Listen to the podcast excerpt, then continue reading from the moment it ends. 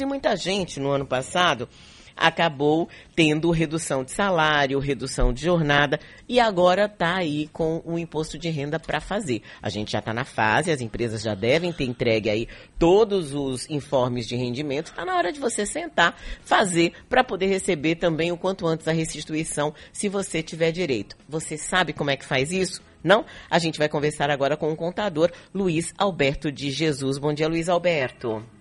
Bom dia, Silvana. Bom dia, Cris. Bom, Bom dia, ouvintes da sociedade.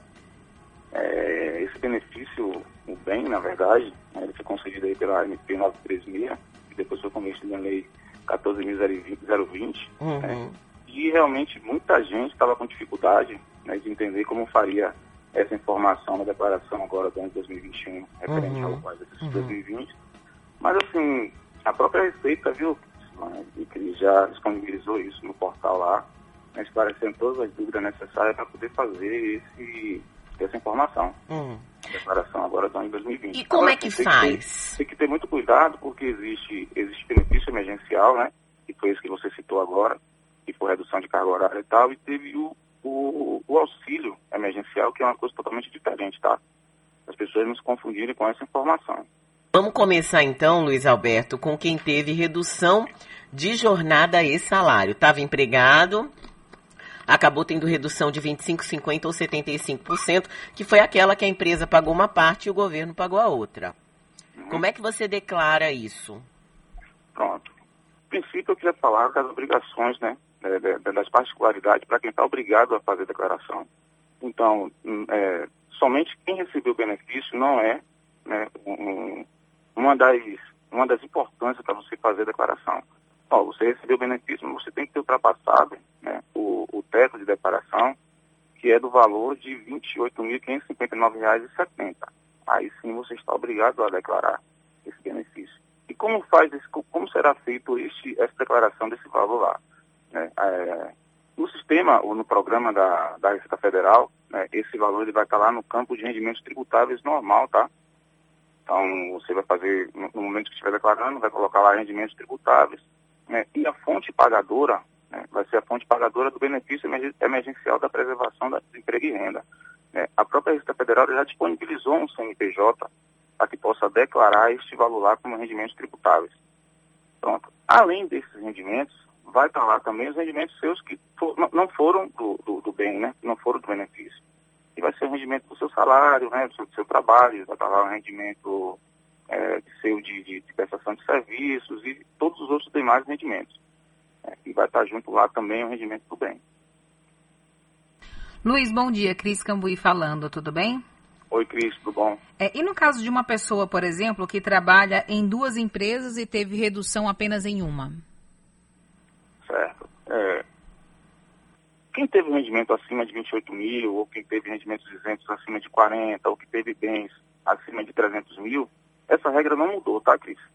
Então, as empresas vão mandar, quem não teve benefício, quem não teve redução, né, vai ter o, o, o comprovante de rendimento normal que a empresa vai enviar. Com os dados lá, rendimento tributário, isso normal, ele vai informar. Tá? E da empresa que ele trabalhou e que teve a redução, normalmente também se envia o rendimento, independente de você ter ultrapassado 28 mil ou não, ele manda o rendimento do funcionário informando os valores. Né? E se o somatório desses valores ultrapassar o valor de 28 mil, ele vai fazer a informação no campo, inclusive com o, o, os valores do benefício também. Tá? Então, assim, a informação independe de você ter tido a redução ou não. Tá? Se você teve duas rendas que ultrapassaram o valor, você vai precisar informar. Se você teve uma única renda que não ultrapassou o valor, não necessariamente precisa fazer informação. Então a, a ah. regra não muda para quem precisa declarar. Entendi. A regra não muda, Luiz Alberto, mas a forma de declarar esse segundo emprego em que você teve redução muda? Não, não muda. Ou seja, só para eu entender uma coisa, porque, Luiz, só para entender uma coisa, só para entender uma coisa é, básica. No informe de rendimento, a empresa uh, na qual, vamos pensar, eu estou aqui na sociedade e tive uma redução de salário de 50%. A minha empresa, no informe de rendimento, vem em algum lugar esse, esta informação de que eu tive essa redução? Não. Não, vem o valor que foi pago pela empresa. Isso, serão dois CNPJ diferentes, Sim. tá? O CNPJ da sua empresa, uhum. e você vai colocar lá também como os rendimentos tributáveis, informa o valor que a empresa te pagou. E tem o CNPJ é, disponibilizado pela Receita Federal, Uhum. para que você informe lá o campo o recebimento do auxílio ou do Ah. benefício. Agora, existe verdade. um informe de rendimento do benefício? Eu tenho acesso a esse informe para. Porque tem gente que tem dificuldade de fazer as contas, né?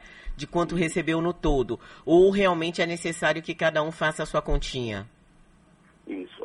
O rendimento, é, o rendimento, normalmente esse rendimento seria enviado pela Receita Federal, tá? Uhum. Como o auxílio, o auxílio emergencial, a Receita Federal já decretou que vai estar é, mandando esse informe de rendimento.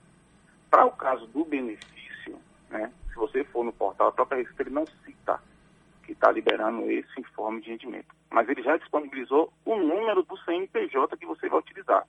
Se vocês quiserem anotar, é interessante, tá?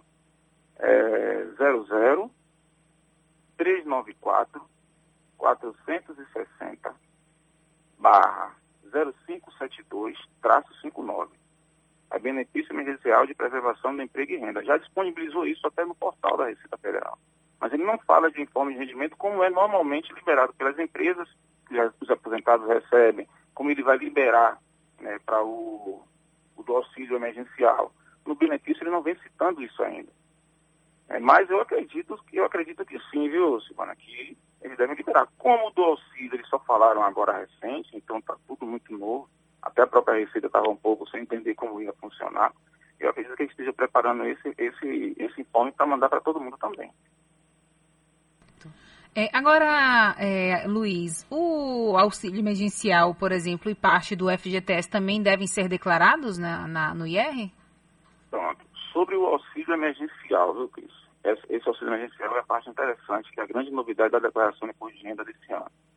Porque o auxílio, é, supostamente, seria liberado para as pessoas que realmente ficaram com problema na sua renda, ou que deixaram de ter a renda durante o período da pandemia. Tá? Que foi aquela regra dos 600 reais, e do 1.200 para a mãe, que era mãe e pai e tal. Então, assim, essa era a regra geral. Mas o que aconteceu? Muita gente que não tinha direito a esse benefício acabou usufruindo dele. Só que uma hora essa conta chega, né? e essa conta está chegando agora. Por que essa conta está chegando agora? né? Quem recebeu esse, esse auxílio e tinha uma outra renda e mesmo assim né, é, pegou esse benefício, vai ter que declarar agora. E se essa pessoa recebeu mais de R$ 22.847,76 no ano de 2020, quando ele fizer a declaração, automaticamente vai gerar um DARF pedindo que ele faça a devolução do valor do auxílio. Então tem muita gente que ainda não está sabendo dessa informação. É É, mas importante, vai né? pego de surpresa agora na, na declaração, quando for fazer a informação lá. Então, já vai gerar na própria declaração uma guia, ou um DAF, né, como a gente chama, eh, chama na na Receita Federal, para que ele faça a devolução desse auxílio, que ele recebeu de forma né, incorreta. Tá certo, quero agradecer aqui ao contador Luiz Alberto de Jesus, que conversou um pouquinho com a gente sobre imposto de renda. Obrigada, viu, Luiz Alberto? Bom dia para você. Tá bom, Silvana, tá bom, Cris, bom dia, bom dia para vocês aí. E preparem a declaração de vocês, tá? É, a minha eu já mandei.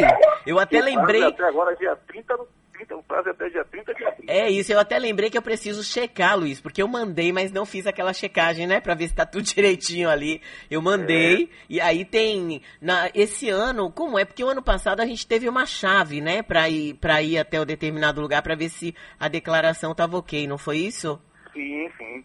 Na verdade, ele libera agora no, no- Você envia a declaração, 24, 36 horas depois, ele já está lá notificando se teve algum problema. É na sua isso. Eu preciso fazer isso, porque eu enviei e enviei no sábado e não entrei mais, mas vou entrar hoje. Você me lembrou muito bem. Muito obrigada, viu? Bom dia. Tá bom, bom dia aí.